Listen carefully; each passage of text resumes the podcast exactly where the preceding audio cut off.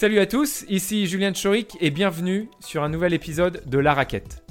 Dans La Raquette, j'interviewe des acteurs de sport de raquette passionnés, comme des sportifs de haut niveau, des gérants de magasins, des présidents de clubs ou des arbitres. Je les questionne sur leur parcours, leur quotidien et leur vision du sport. L'objectif de ce podcast, vous donner envie d'appliquer leurs conseils ou de suivre leur parcours, de vous rendre meilleur sur les terrains et en dehors, soulever les obstacles et les problématiques rencontrées par ces intervenants, et surtout, surtout, participer au développement du sport, indispensable à notre bien-être.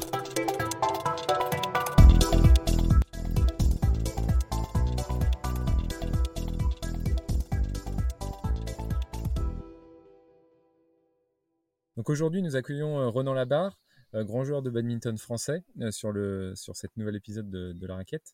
Donc bonjour Ronan. Salut Julien, salut à tous. Donc aujourd'hui, donc nous, sommes, nous sommes dans cette période donc d'après confinement. Ça fait, je crois, une dizaine de jours que tu as repris l'entraînement. Ma première question, qu'est-ce que ça fait? Bah, ça fait du bien de, de retaper, retaper dans le volant, tenir la raquette, revoir les, les différents partenaires d'entraînement. Ça fait, ça fait un peu plus que 10 jours, hein, pour être honnête. On a, on, a, on a déjà eu 3 semaines d'entraînement derrière nous. Voilà, le, le, niveau et la condition physique sont, sont, quasiment de retour. Pour ceux qui ne te connaissent pas forcément très bien, est-ce que tu peux nous, nous redonner les grandes lignes de ton, de ta carrière? Alors, j'ai une carrière un petit peu, un peu poussive. J'ai jamais fait partie des équipes de France chez les jeunes. j'ai intégré l'équipe de France à, à 19 ans. J'ai eu un premier titre de champion de France en, double mixte en 2013. Le doublé en 2015, double homme, double mixte. Puis au niveau international, euh, différents titres, avec notamment comme gros résultat une médaille de bronze au, championnat d'Europe en 2017 en double mixte. Et, à côté de, cette carrière sportive, donc tu es prof de PS, Comment, comment tu gères un petit peu les deux? J'ai toujours euh, considéré que le double projet était important euh, dans ma carrière. Donc euh, j'ai réussi, j'ai eu la chance de réussir à mener les deux de front. J'ai validé le concours de, prof de PS en 2012. c'est quelque chose que j'avais toujours voulu faire. Deux parents prof de PS, donc disons que c'est une vie qui, m'a inspiré sûrement. Voilà, donc j'ai bossé pendant trois années à mi-temps juste après l'obtention de mon concours. Euh, on arrivait à créer des aménagements avec le proviseur de l'établissement, avec mes collègues sur place et avec les entraîneurs. Donc c'est quelque chose qui s'est très bien passé. Ça fait euh, plusieurs années que je bénéficie euh, d'une décharge totale de services. Donc c'est des accords entre le ministère des Sports et le ministère de l'Éducation nationale qui me permettent de, me concentrer totalement à ma pratique et à ma carrière sportive tout en gardant le, bénéfice de, mon métier de prof de PS.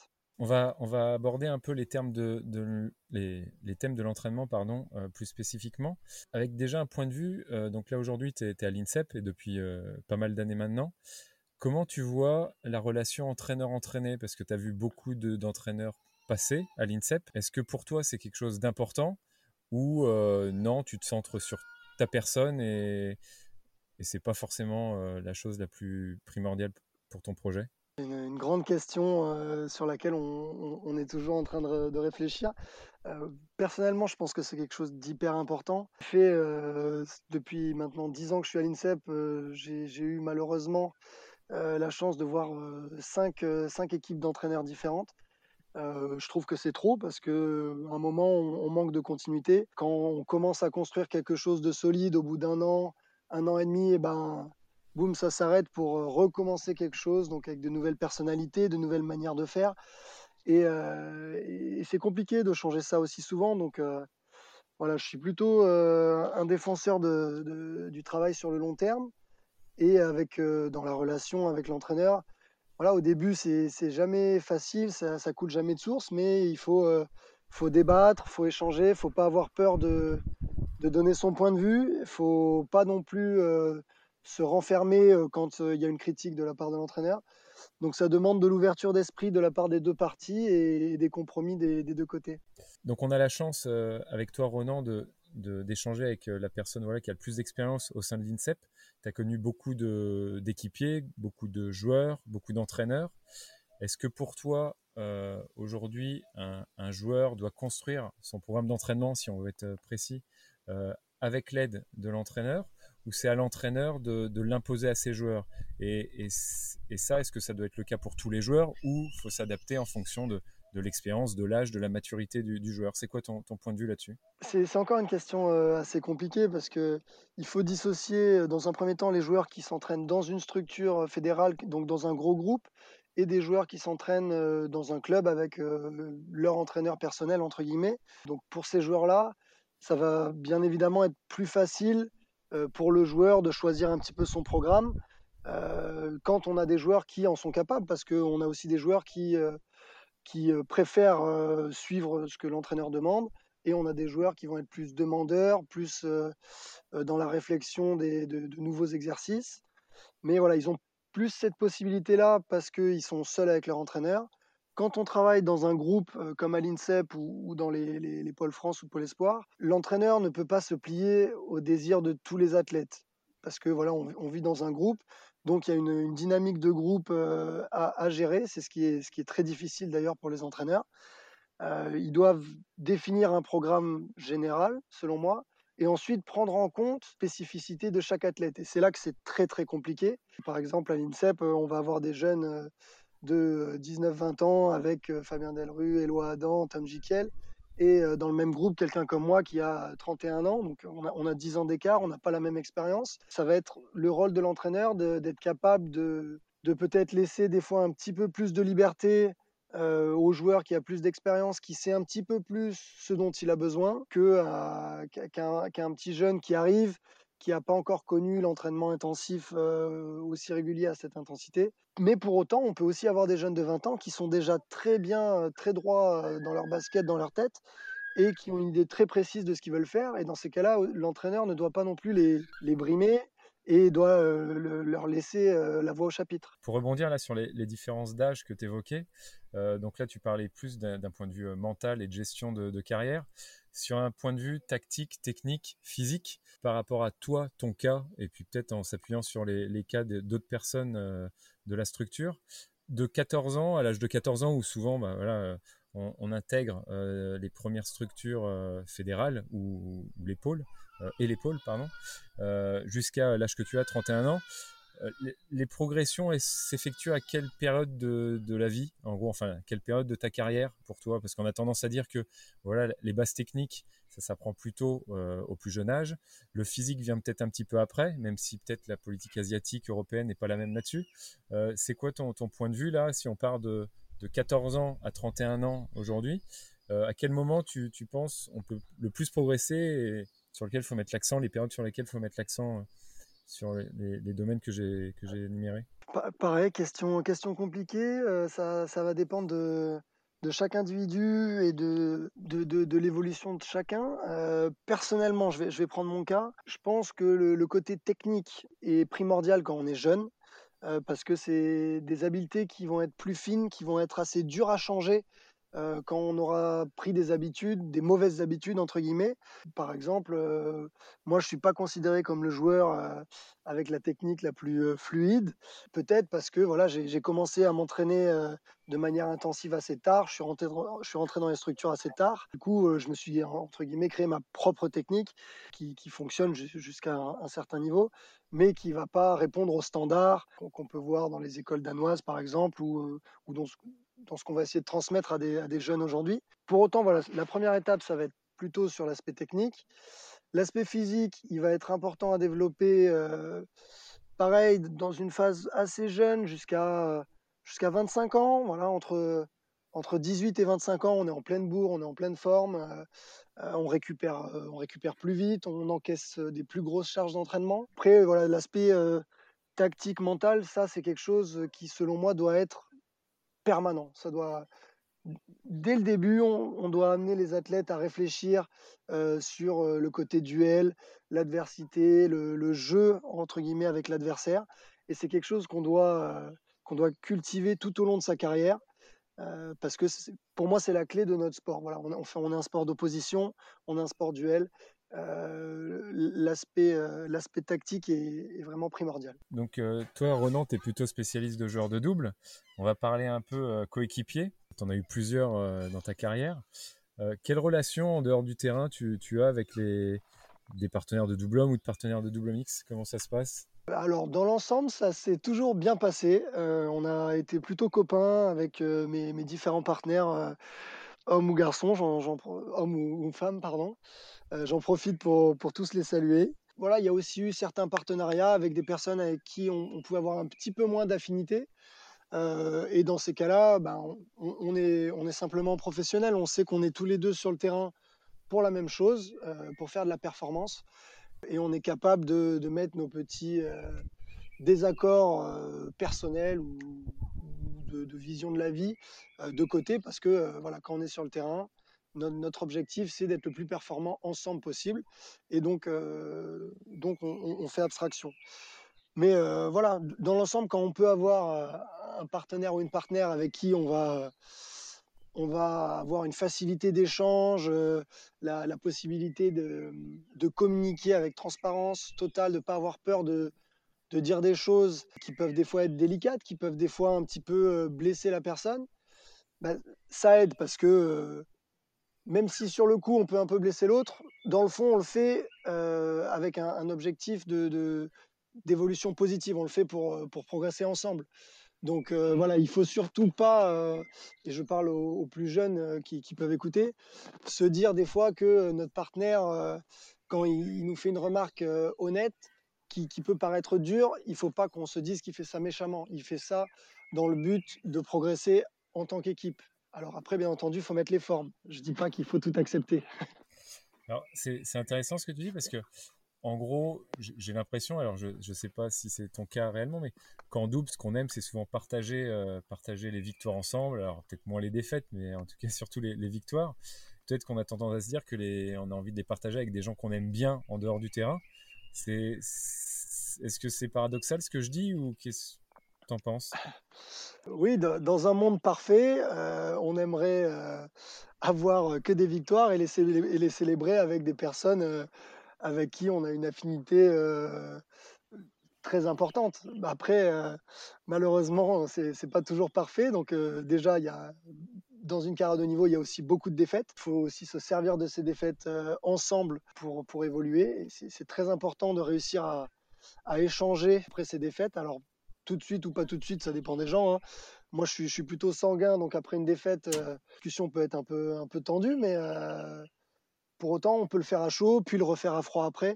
C'est important de l'utiliser euh, pour, pour, pour avoir la chance ensuite d'avoir des victoires. Partager une victoire euh, avec, avec son partenaire, même si à côté, on n'est pas les meilleurs amis du monde, eh ben on, est les, meilleurs partenaires du monde, entre guillemets, euh, le temps de, le temps d'une soirée ou le temps d'un repas, et ça reste un, grand moment, quoi qu'il arrive. On, sait qu'au au haut niveau, l'aspect mental est, primordial et en double, on est deux à le gérer. Est-ce que tu peux nous expliquer un peu avec te- voilà, des exemples un peu précis comment on, se dispatche un petit peu entre partenaires les moments de pression Parce qu'on sait souvent peut-être qu'il y en a un qui est un peu plus solide mentalement sur des points clés, etc. Est-ce que ça, on en parle ou est-ce que c'est un peu tabou? Parce que ça veut dire qu'il y en a un qui est peut-être un peu moins solide que l'autre dans certains moments. Euh, comment ça se passe? Alors on en parle, en, tout cas il faut en parler. Il y a des gens qui n'arrivent pas à en parler, c'est un premier problème. Après il faut, faut, faut essayer de le faire, c'est pas facile parce que comme tu dis, euh, c'est c'est un peu tabou, euh, on a peur de, de blesser l'autre, mais voilà. Un, bon athlète de niveau, il doit être capable de, savoir quelles sont ses forces et quelles sont ses faiblesses. On va avoir des joueurs qui savent, qui, savent très bien que mentalement, dans les moments un peu chauds, ils vont être un peu plus tendus, un peu plus hésitants. Et dans ces cas-là, eh ben, il faut se, créer une sorte de routine de performance. Il faut savoir utiliser, entre guillemets, les choses dont on est sûr, pas prendre de risques, pas, pas hésiter, euh, rester sur des schémas tactiques bien définis qu'on maîtrise, euh, qu'on maîtrise pour euh, diminuer l'impact du stress sur, sur sa gestuelle, sur ses mouvements, etc.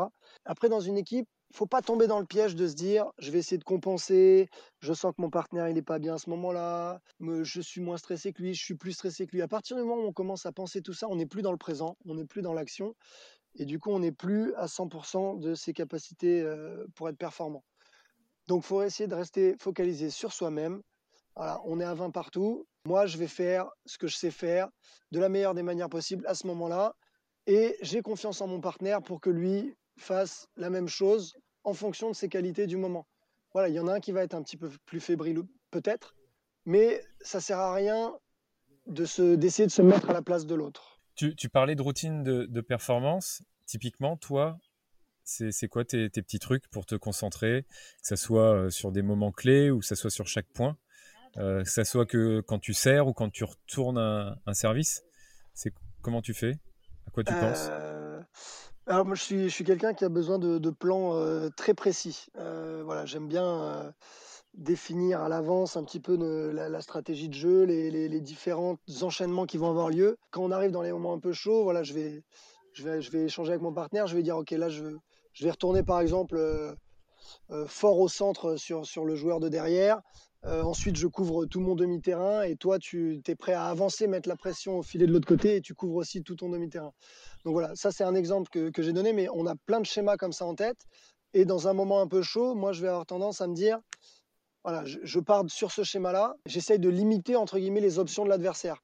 Comme ça, on sait un petit peu quoi anticiper, à quoi s'en tenir, plutôt que, et ça m'est déjà arrivé, dans des moments de stress, de ne pas réussir à, revenir dans ma routine, de commencer l'échange, euh, de me mettre en réception de, servir, de réception de service sans savoir quoi faire.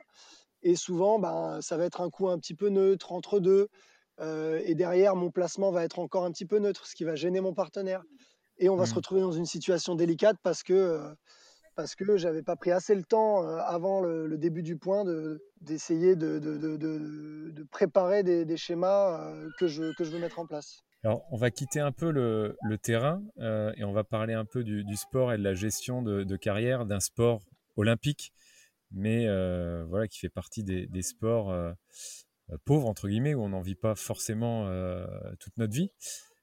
Comment toi, tu le gères, euh, même si, a priori, de ce qu'on a compris, euh, voilà, tu es, privilégié parce que tu as, tes profs de PS à côté. Mais est-ce que tes collègues, toi, l'INSEP, c'est difficile à gérer, ça, une carrière de haut niveau, financièrement? Alors, c'est quelque chose qui est en, constante évolution. Euh, moi, j'ai vu sur mes dix années de carrière l'évolution notamment des, gains financiers liés au badminton.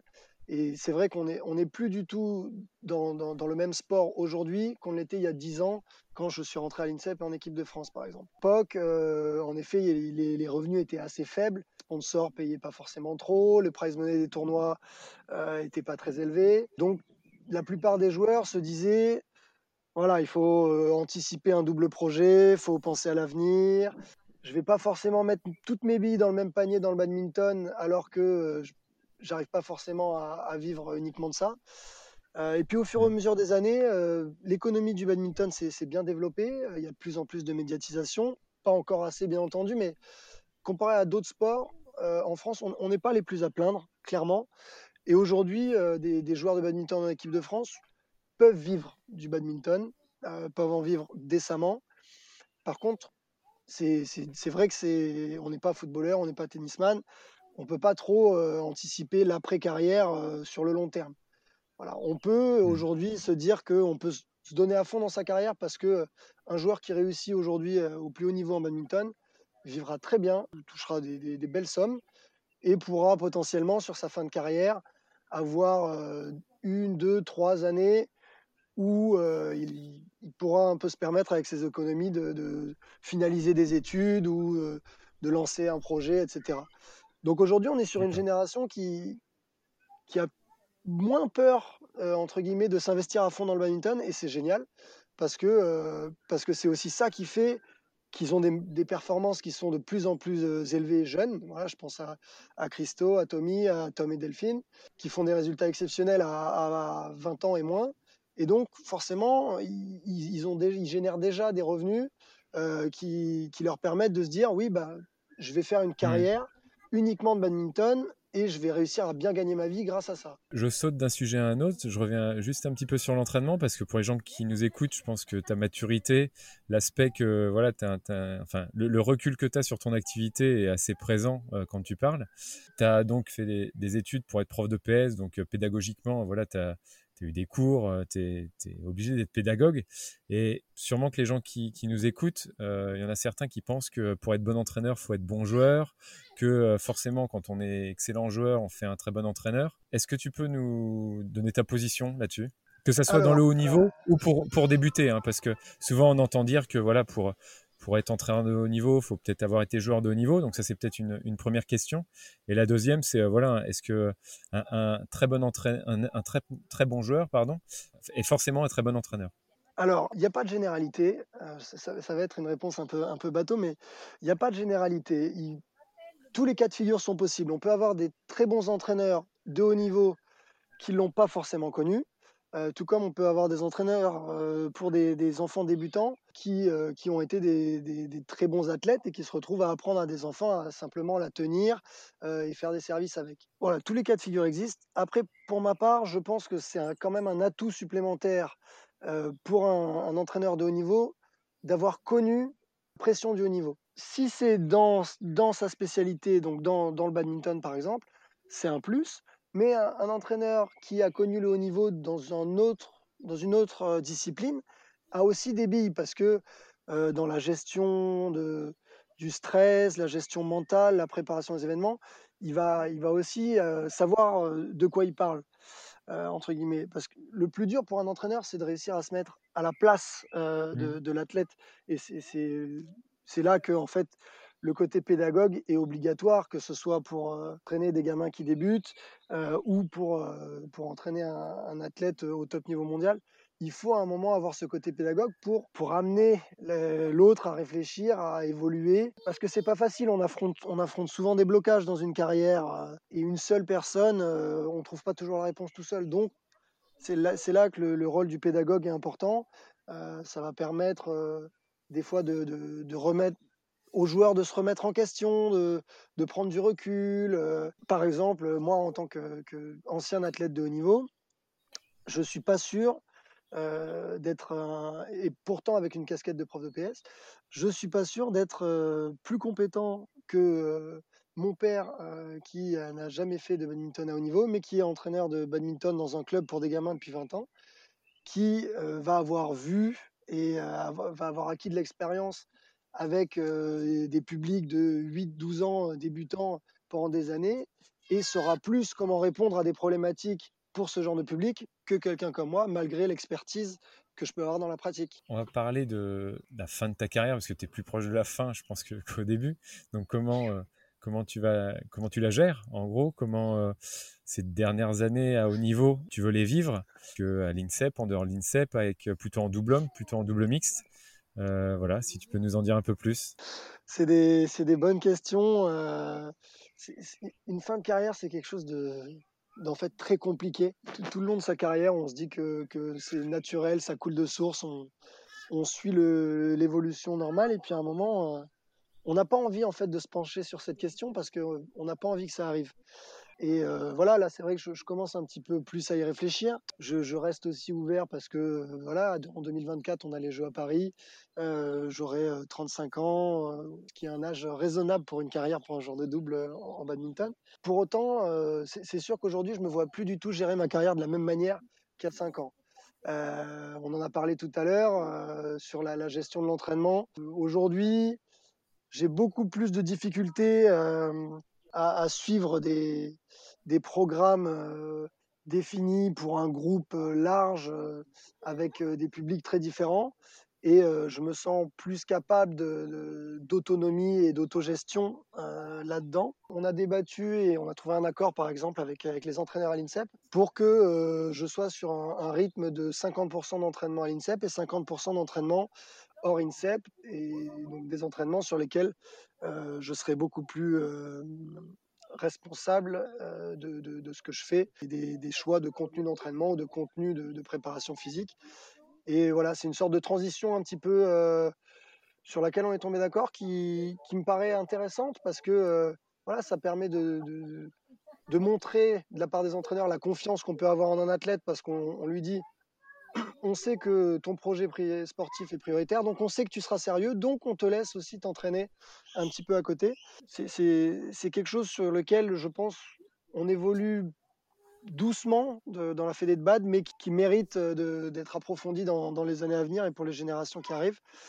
Voilà, après, en termes de discipline, euh, aujourd'hui, on a un projet fort en double mixte avec, euh, avec Anne, avec un tran qui est prioritaire. Au niveau du double homme, c'est un petit peu le flou, euh, plus forcément de, partenaires euh, du même âge, euh, avec le même investissement ou du même niveau à l'INSEP. Tom qui, a explosé dernièrement mais qui euh, se focalise euh, que sur le double mixte. Des anciens joueurs avec qui on, avait pensé à un moment, comme Gaëtan Muttelacer ou Brice Verdez, mais qui ont voilà, des priorités qui peuvent être différentes. Gaëtan qui finalement a préféré mettre un terme à sa carrière, Brice qui est plutôt focalisé sur le simple encore. Donc voilà, c'est un petit peu la difficulté d'un joueur de double, c'est que euh, voilà, il y a des moments où ça coule de source, c'est naturel, les partenariats euh, se, se, font simplement. Il y a des moments comme, euh, comme aujourd'hui où c'est un petit peu plus un peu plus flou, on va dire. Alors, l'objectif de ce podcast là, c'est d'essayer de trouver des pistes aussi pour, pour développer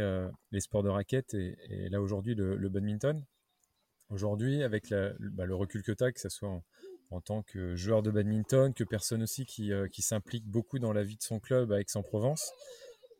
Pour toi, c'est quoi les pistes aujourd'hui pour que euh, le nombre de pratiquants euh, de badminton regrimpe? Parce que là, on est sur un plateau depuis quelques années, après des, dizaines d'années de progression. Pour toi, enfin, quel est l'avantage de l'activité badminton? Comment on peut s'en servir bah, pour attirer encore plus de monde et fidéliser ces personnes qui arrivent? Rude, rude sujet. Alors déjà pour toi, si, on le découpe, c'est-à-dire que le, badminton, quelle est la force du badminton en tant qu'activité pour toi, pour attirer les, gens? Alors, on, a plusieurs forces. On a, dans un premier temps, la, facilité euh, pour un débutant. Euh, c'est vrai qu'un joueur euh, novice va prendre une raquette de bad, va rapidement réussir à, à, frapper le volant et à faire des échanges avec, avec son adversaire. Donc c'est vrai que par rapport au tennis notamment, euh, il y, a une facilité euh, pour débuter euh, technique qui est, un atout. Après, le deuxième atout, c'est que c'est un sport auquel on peut, jouer toute l'année, vu que c'est un sport d'intérieur.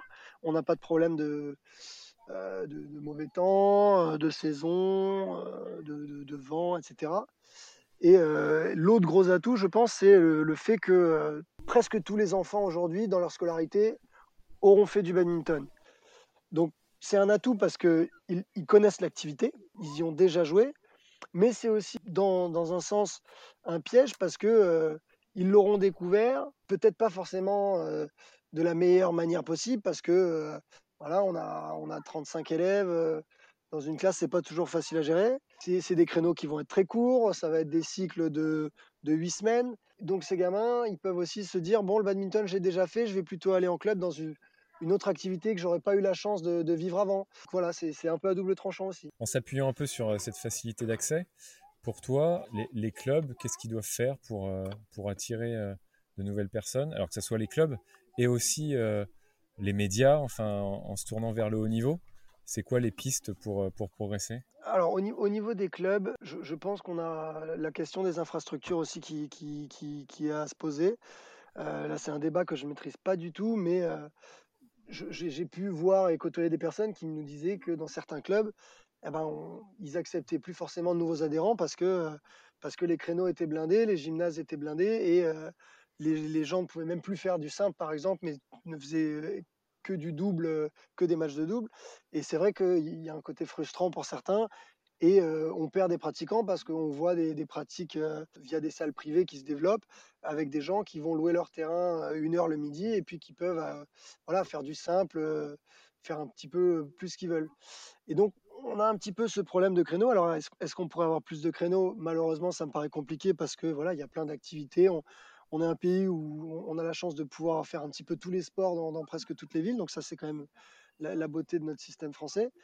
Mais voilà, ça limite en termes de créneaux. Alors, est-ce qu'on peut avoir plus de gymnases? Est-ce qu'il faut les gérer différemment? Ça, j'avoue que je ne suis pas assez, euh, assez euh, connaisseur du sujet.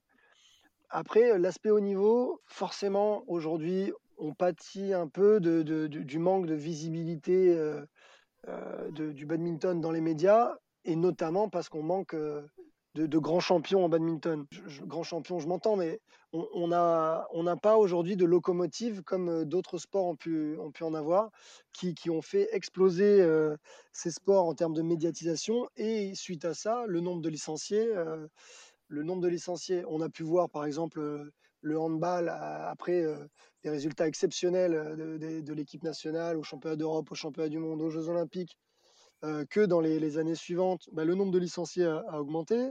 Euh, le judo avec une icône comme Teddy Riner, le biathlon plus récemment avec, avec Martin Fourcade. Biathlon, c'était un sport qu'on ne pouvait pas suivre dans les médias il y a 5-10 ans, ou, très peu. Et aujourd'hui, pendant tout l'hiver sur la chaîne L'équipe, on se régale à suivre les étapes de la Coupe du Monde. Et c'est en grande partie grâce à, Martin Fourcade, ce champion, qui a fait qu'il a donné envie aux gens de, suivre ce sport et, puis, j'imagine, à plus de licenciés de le pratiquer. Alors, dans toutes ces questions, là, on, sent que, comme je dis, cette réflexion, enfin ce recul, tu l'as. Aujourd'hui, euh, tu as peut-être envie de t'investir peut-être dans la, dans la politique ou en tout cas euh, aider au développement du badminton en France. Est-ce que tu en as envie et sous quelle forme tu aurais envie d'aider ton sport? Je, la, voyais venir cette question, euh, Julien. Euh, c'est quelque chose qui, qui mûrit euh, de plus en plus. J'ai commencé à, m'investir de plus en plus au niveau du club, notamment via, via l'équipe Top 12. J'ai aussi régulièrement participé aux réflexions avec les entraîneurs, les, la DTN et les, élus fédéraux sur, euh, sur la, gestion euh, des, chartes euh, des, athlètes de haut niveau à, l'INSEP. donc c'est quelque chose qui, a un peu toujours fait partie de moi. J'ai aussi des parents qui s'investissent beaucoup dans, le milieu associatif. Je pense que c'est important aussi de, quand on l'a vécu longtemps, qu'on qu'on a une, expérience assez euh, grandissante enfin, sur un sujet d'en de, faire profiter. Donc euh, j'ai de plus en plus envie de, de m'investir, euh, notamment dans, de transmettre, voilà, et, notamment en ce qui me concerne mon expertise sur le haut niveau, sur la manière de, de gérer des, des, carrières des athlètes, de gérer le recrutement des entraîneurs nationaux, euh, de gérer la manière de gérer les, pôles espoirs, les équipes euh, régionales, euh, la détection. C'est quelque chose qui, me fait de, qui me donne de plus en plus envie. Donc voilà, peut-être que on en reparlera lors des, prochaines élections fédérales. Mais donc, au final, de ce que je comprends, c'est plus en dehors du terrain que sur le terrain techniquement. Enfin, c'est pas forcément un rôle d'entraîneur, c'est essayer de structurer tout ce qu'il y a autour pour euh, rendre les meilleures conditions possibles aux, joueurs. C'est plutôt euh, exactement sur ce versant de, projet, entre guillemets, de, projet global, de globalité, euh, que, je pense pouvoir apporter en tout cas un regard différent de ce qui se fait aujourd'hui. Après, euh, sur le terrain, bien entendu c'est aussi quelque chose qui, fait un peu envie. Pas forcément dans un premier temps, à mon avis, euh, c'est quelque chose qui se fera naturellement euh, dans, mon club à Aix une fois que j'aurai terminé ma carrière. Mais pas forcément, je ne vois pas forcément une carrière en tant qu'entraîneur dans le badminton pour l'instant. Dernière question, question bonus et plus personnelle. Les gens qui te connaissent depuis longtemps, voilà, savent que, que tu es issu d'une famille euh, voilà, qui, qui est dans, dans l'associatif, euh, tu es quelqu'un d'équilibré, qui n'avait pas forcément besoin d'écraser l'autre. C'est toi qui le dis, ça. c'est moi qui c'est qui n'avait pas forcément besoin d'écraser l'autre. Mais on dit toujours quand même dans le sport de haut niveau, pour atteindre le très haut niveau, il bah, faut vouloir un peu la mort de l'autre, enfin vouloir, vouloir être vraiment le plus fort. Est-ce que toi, tu as senti une évolution dans ta carrière là-dessus ou tu restes le même euh, je parle au niveau mental sur le terrain, où tu es resté le même tout au long de ta carrière, où tu as évolué là-dessus? Parce que tu as, senti qu'il fallait, fallait être un peu plus méchant sur le terrain? Je, pense que j'ai clairement évolué. J'ai toujours eu ce côté compétiteur, même euh, au, plus jeune âge, même avec mes, copains dans le jardin. Euh, mes parents seront témoins. Je, pouvais pleurer quand je perdais une course entre quatre arbres. donc ce côté compétiteur, avoir envie de gagner, je l'ai toujours eu. par contre, c'est vrai que le sport de haut niveau m'a montré qu'il fallait pas faire de cadeaux aux autres, forcément. Et c'est quelque chose qui, qui m'a dérangé, qui m'a pas mal dérangé au début parce que parce que c'était pas forcément dans, dans, mon éducation, dans, dans, ma, ma façon d'être. Et en fait, euh, il fallait réussir à faire la part des choses entre euh, ce qui se passe sur le terrain et ce qui se passe en dehors. Et c'est vrai que sur le terrain, il faut faire zéro cadeau, quoi. Et il y a des moments, euh, bah, il va falloir jouer un petit peu avec avec les nerfs de l'autre, appuyer sur un point sensible. Et donc, euh, je dirais pas que c'est le, mot méchant me, gêne un petit peu, mais il va y avoir un, côté euh, filou euh, à tout faire pour qu'à la fin ce soit, ce soit nous qui gagnons. Et est-ce que tu penses que tu aurais eu ce caractère un peu de, de filou, enfin tout, de, de, de winner, pour faire une carrière de simple? Ou, ou non, le fait d'être à deux, c'est quelque chose qui te va bien et tu te sens pas capable d'être seul sur un terrain?